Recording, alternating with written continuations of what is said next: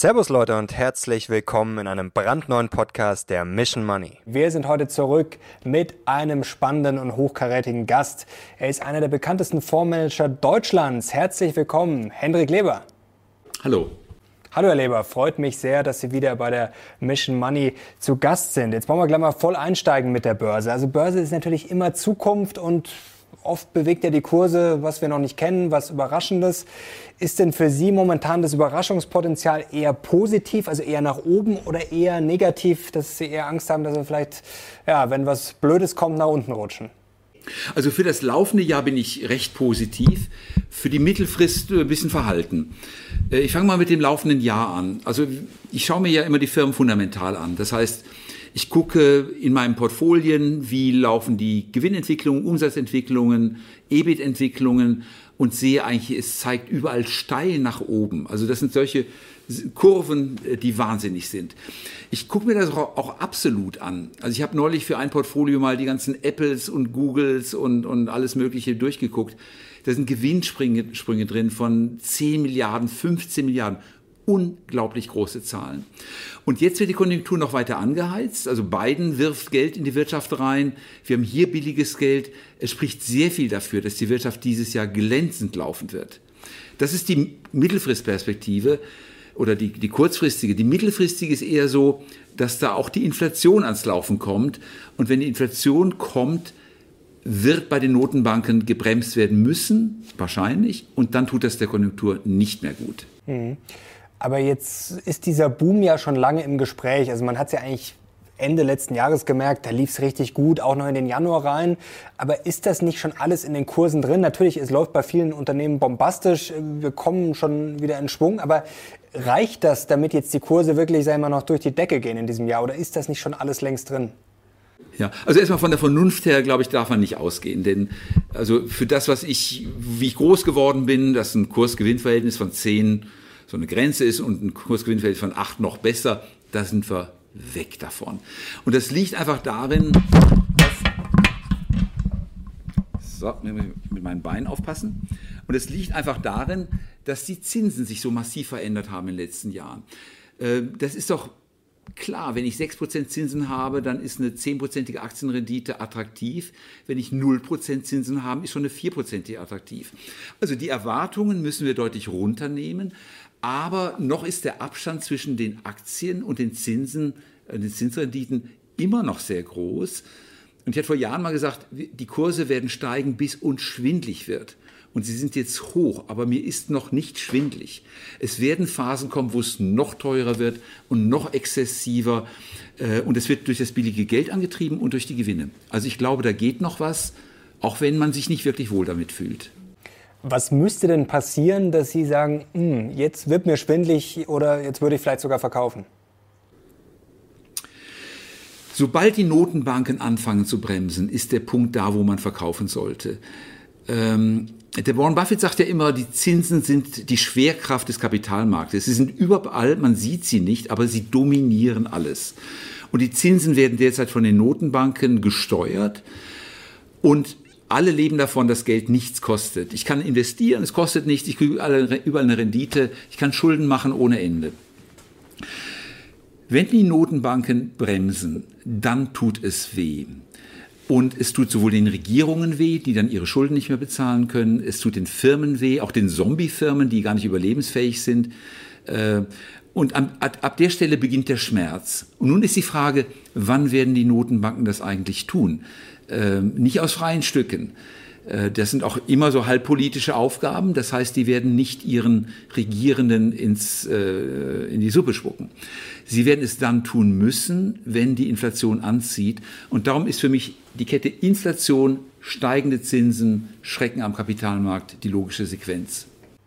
Aber wie gehen Sie dann als Profi vor? Also jetzt haben wir ja hohe Inflationserwartungen. Also wenn man jetzt da am Ende des Jahres, äh, letzten Jahres zum Beispiel auf so Anleihen gegangen ist, die inflationsgekoppelt sind, das ist bisher ganz gut gelaufen. Jetzt sagen die Notenbanken ja gerne, hm, das ist jetzt ganz logisch, das ist jetzt so ein vorübergehendes Phänomen. Manche glauben das, viele sagen auch, ne, glaube ich jetzt eher nicht. Das wird uns weiter begleiten. Sie rechnen ja auch eher schon mit satter Inflation.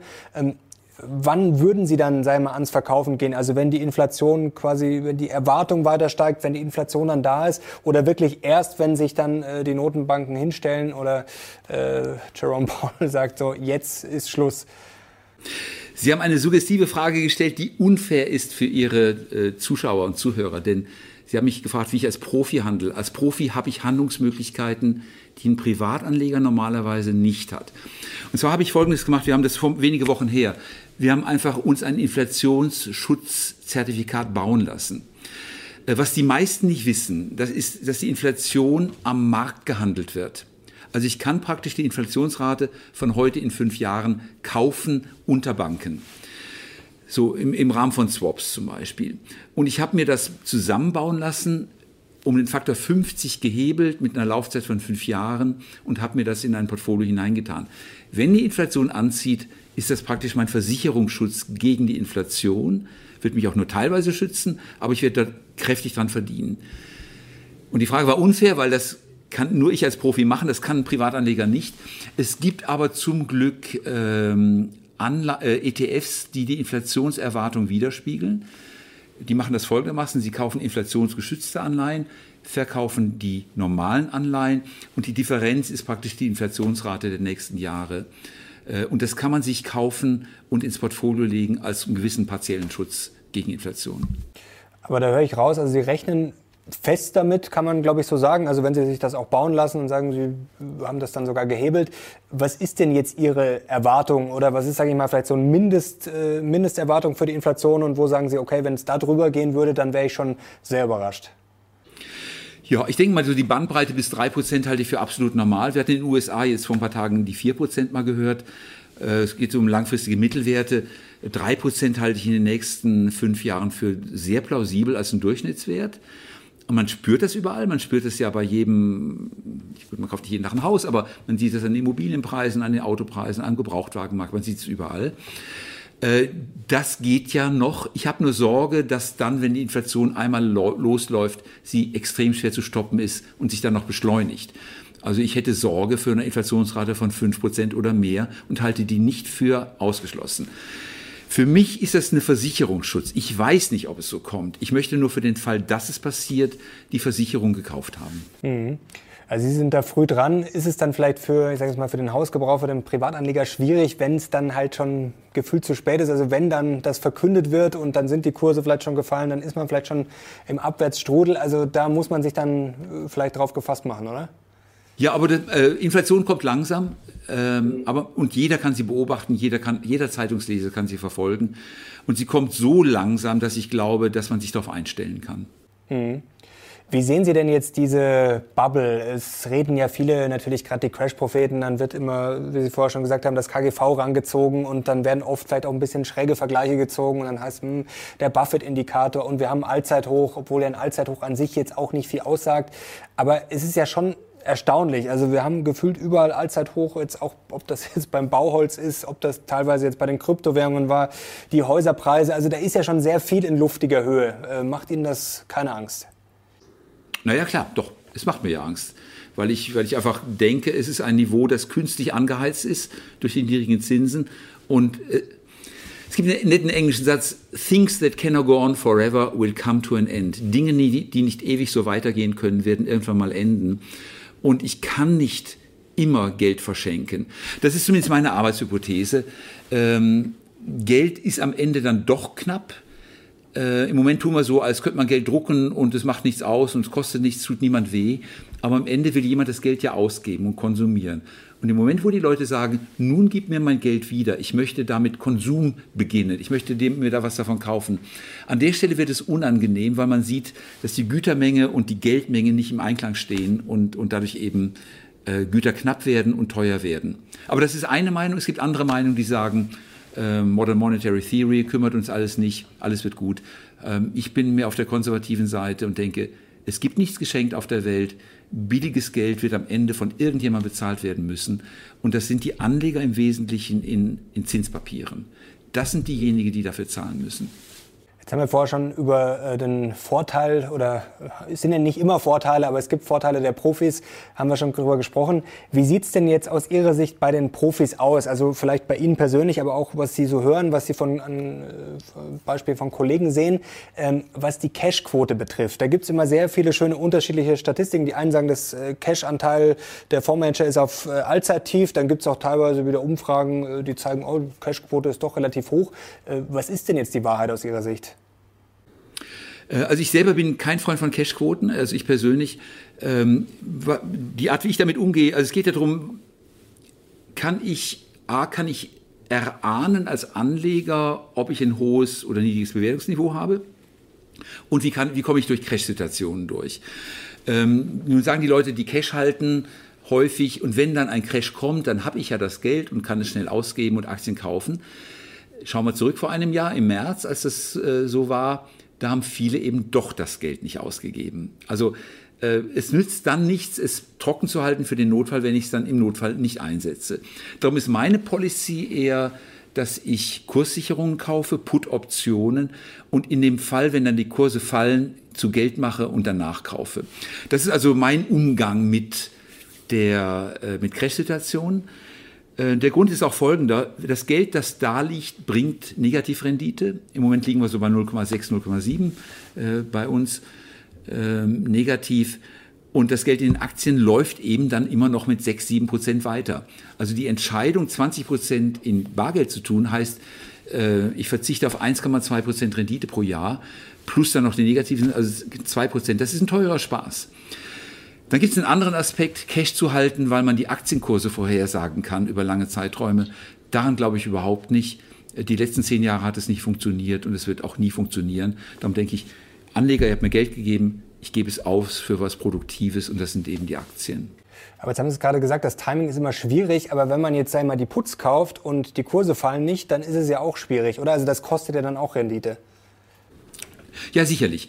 Ähm, aber wenn Sie ein Auto kaufen, haben Sie auch eine Haftpflichtversicherung, die Sie zahlen und wahrscheinlich wahrscheinlich gerne, aber Sie sehen den Sinn davon, denn wenn Sie so einen Tanklaster rammen und das kostet mal eine Million, wenn das Öl aus oder Benzin ausläuft, dann wollen Sie schon versichert sein.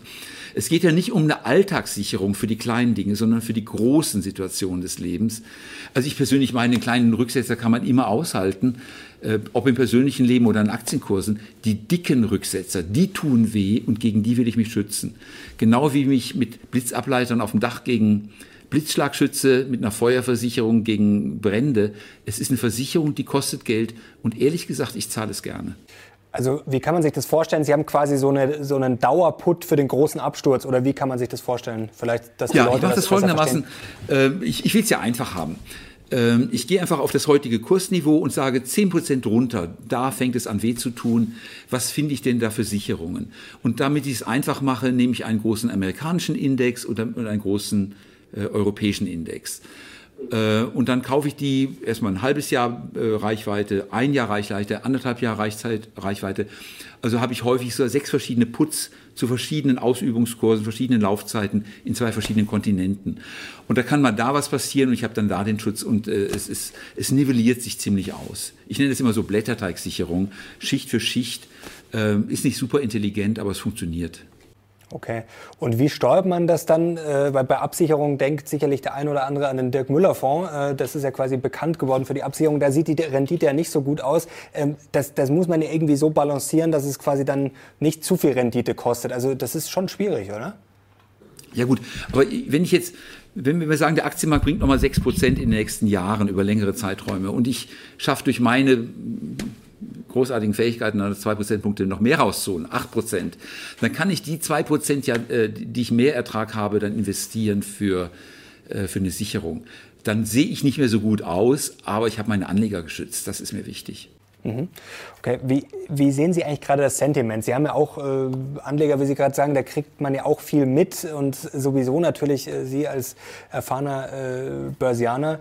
Ähm, wie ist denn das Sentiment einzustufen? Also wir haben da irgendwie lauter verrückte Sachen. Also wir haben ja Anfang des Jahres den GameStop-Wahnsinn gesehen. Wir haben durch den Crash letztes Jahr so viele neue Anleger wie, ich will jetzt nicht sagen wie noch nie, aber wie schon lange nicht mehr, ähm, die dann vielleicht nicht so erfahren sind, die schnell reich werden wollen oder die einfach die Erfahrung nicht haben und dann äh, komische Vorstellungen haben.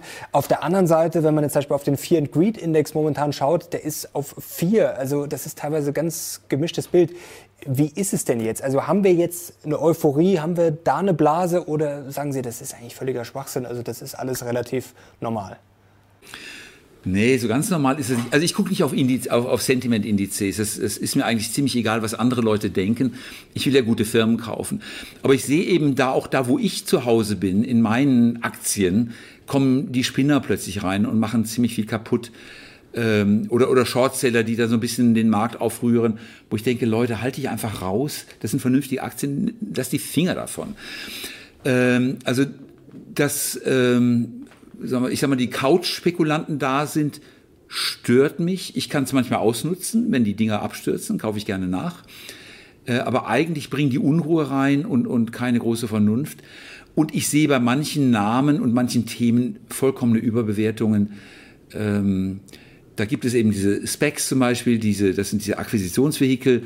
Davon gibt es ein paar, die, die Sinn machen, aber meistens ist es nur gib mir das Geld, ich weiß noch nicht, was ich mache, aber es wird großartig werden. Und das ist so, wo man im realen Leben sagt, äh, ich möchte jetzt mal sehen, was du da machst, äh, bevor ich dir Geld gebe. Das ist so blindes Vertrauen in blinde, äh, magische Künste der Anleger. Das funktioniert nicht.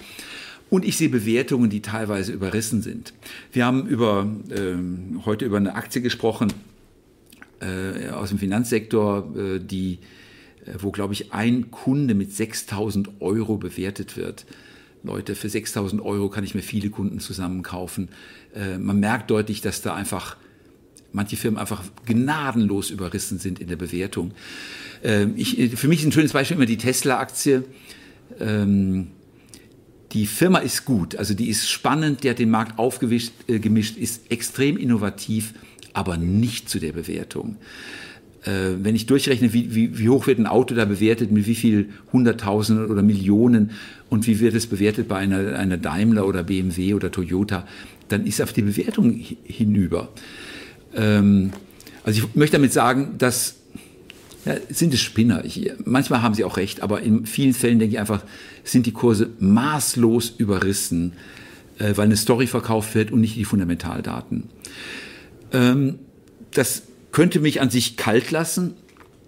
Äh, es macht mir nur das Suchen schwerer, weil viele tolle Firmen, die ich richtig klasse finde, dann auch nicht mehr bezahlbar sind. Also ich habe hier gerade eine lange Liste hier neben dem Schreibtisch liegen. Zu teuer, zu teuer, maßlos zu teuer, keine Gewinne, geht gerade noch. Ja, und, und drei Aktien auf dieser Liste sind von der Bewertung her okay. Ist nicht viel. Die, die würden wir jetzt gerne wissen, aber die dürfen Sie wahrscheinlich nicht verraten, oder? Ja, ich, ich sage mal kurz, wer das ist. Ähm, ich weiß noch nicht, ob ich sie kaufen werde, aber das ist eine japanische Firma, Welzia heißt die, W-E-L-C-I-A. Ähm, wie gesagt, noch weiß ich nicht, ob ich sie haben möchte. Das ist eine japanische ähm, Apothekenkette. Irres Wachstum, Bewertung absolut okay. Und die andere ist die DSV Panalpina, also der Logistiker, wo ich sagen kann, rechnet sich auch noch einigermaßen. Äh, und da gibt es Firmen drin, die ich seit mehreren Jahren halte, M3, das ist äh, zum Beispiel so ein, äh, eine Firma für klinische Tests in Asien. Ein unglaubliches Wachstum. Ich bin früh eingestiegen, aber die kann man einfach nicht mehr bezahlen. Nicht mehr bezahlbar. Hm. Wie schwer ist es eigentlich jetzt als äh, Fondsmanager, wenn man jetzt rational rangeht und wirklich noch Firmen fundamental bewertet, wenn es dann so läuft wie, ich sage jetzt mal letztes Jahr, wenn dann ARC, kennen wir jetzt alle, Kathy Wood, wenn dann so eine Tesla davon rennt und man sieht dann ja zwischendurch alt aus. Also auch wenn das vielleicht verrückt ist, aber sowas Verrücktes kann ja relativ lange gehen. Also wie schwierig ist das dann, wenn dann die Kunden kommen und sagen, Mensch, warum haben wir jetzt keine Tesla? Äh, läuft halt gerade. Ja, ja, das, das ist durchaus so. Ähm, also die Aktien, die wir picken, sind eben häufig nicht bekannte Firmen, wo man erstmal fragen muss, was machen die eigentlich? Ähm, wir haben die teilweise aber auch. Wir haben eine Amazon gekauft. Ich sag mal wie wir das gemacht haben bei der Amazon. Äh, ich finde die Firma ja phänomenal. Ähm, hervorragende Logistiker, hervorragende Datenverarbeitung, also der Kundendaten. Äh, ich kaufe Sachen über Amazon einfach, weil es funktioniert. Das äh, ist nicht nur ist nicht günstiger unbedingt, es funktioniert und das ist schon mal so viel wert. Wir haben es aber nie gekauft, weil das Geschäft selber nicht profitabel ist. Also Amazon ist mit dem ganzen Lieferdienst äh, so plus minus null irgendwo, in Europa negativ, in den USA leicht positiv. Erst als sie die Rechenzentren aufgebaut haben und damit den Markt dominiert haben, wurde die Firma wirklich profitabel. Und als wir gesehen haben, wie gut sich das Ganze rechnet, sind wir dann da eingestiegen. Und dann kommen dann auch wirklich sehr große Geldbeträge raus. Also mal Sprünge von 10 Milliarden Gewinnsprung pro Jahr. Also unglaubliche Zahlen. Und ich sag mal, dann habe ich eben eine Zeit lang verpasst. Aber im Moment, wo die Gewinne da sind, ist immer noch Zeit, äh, da einzusteigen in diese Firmen.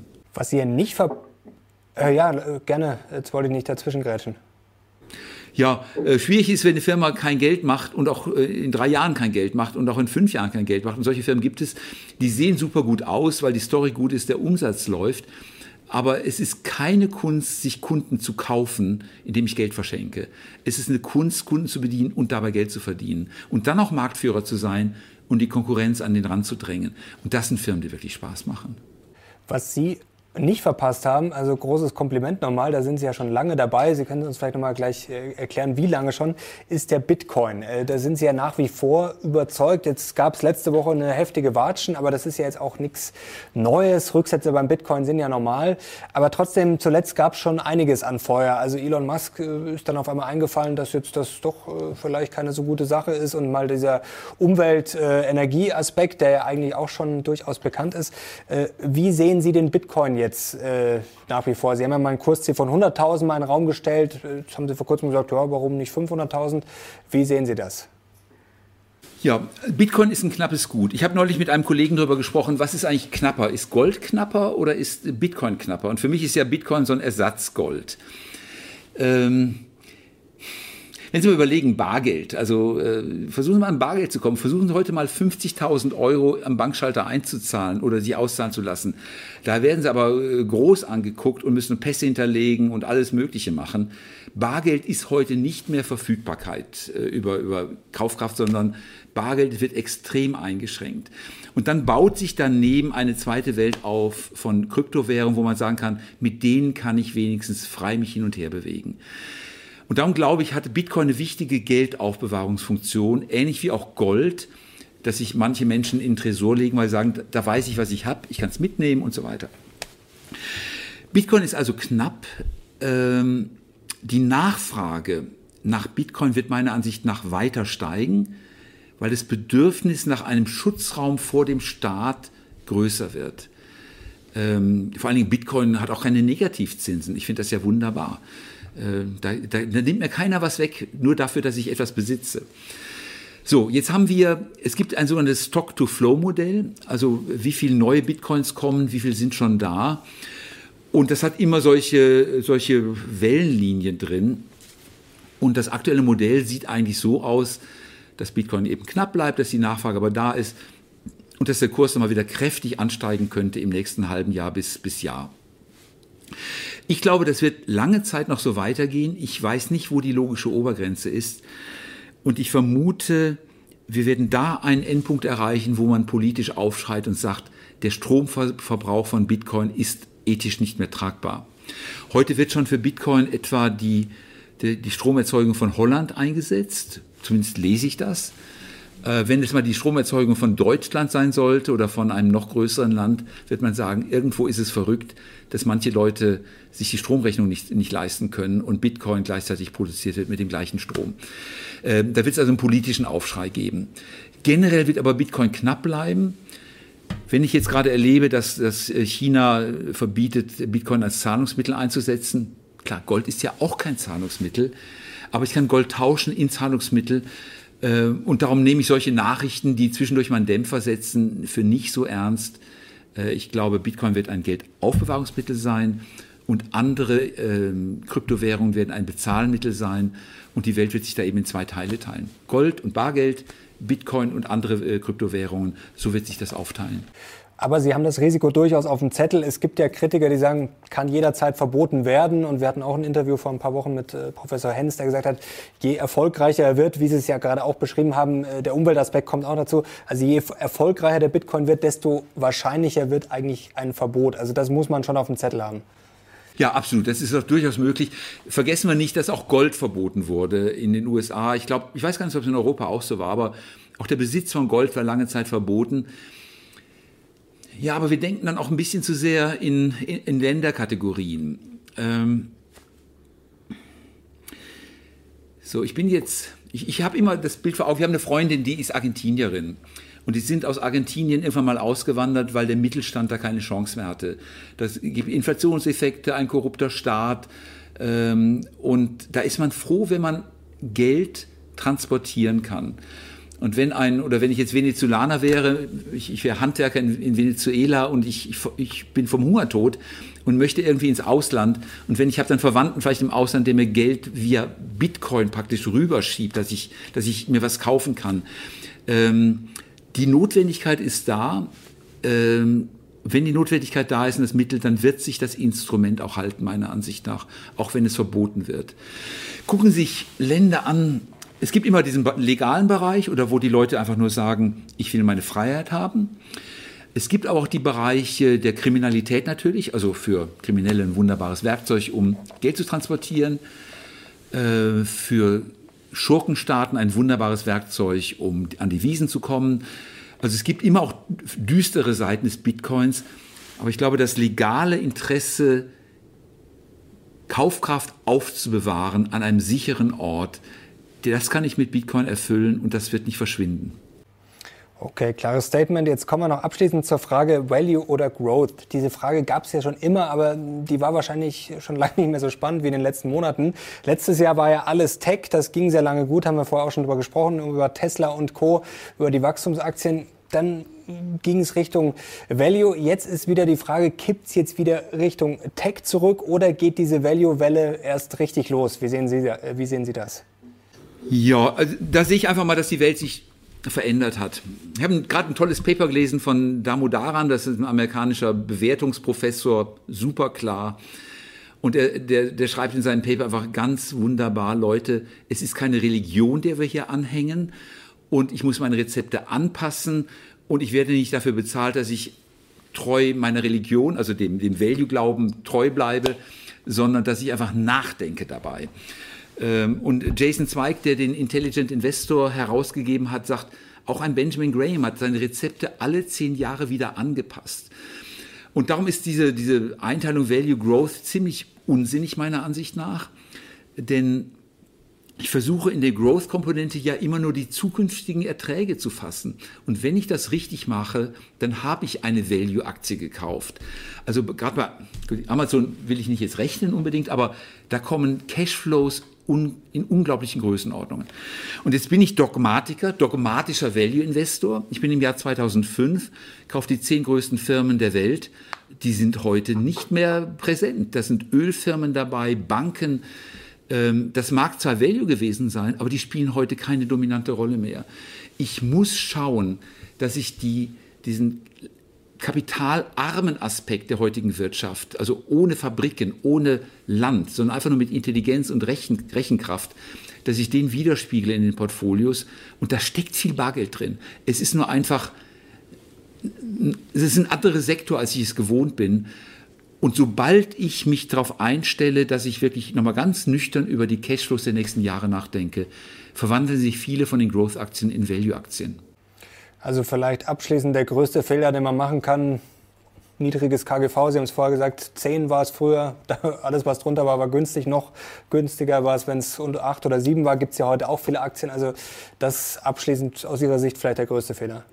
Ja, also es ist relativ einfach. Ich, ich setze mich einfach hin und schaue dann die, also wenn, wenn das jetzt ein Privatanleger machen möchte, ich, ich, ich halte zwei Aktien nebeneinander. Das soll doch mal jeder mal machen. Er soll mal die Alphabet nehmen von Google und er soll die Facebook nebeneinander legen und das EBIT, die EBIT-Entwicklung der nächsten Jahre, der letzten Jahre und der nächsten Jahre extrapolieren und einfach sehen, wer holt wie viel EBIT aus dem Markt raus und dann schauen, wie die Wettbewerber dastehen. Und allein die, die Größe der Zahlen macht klar, dass da zwei Gewinner vor einem stehen.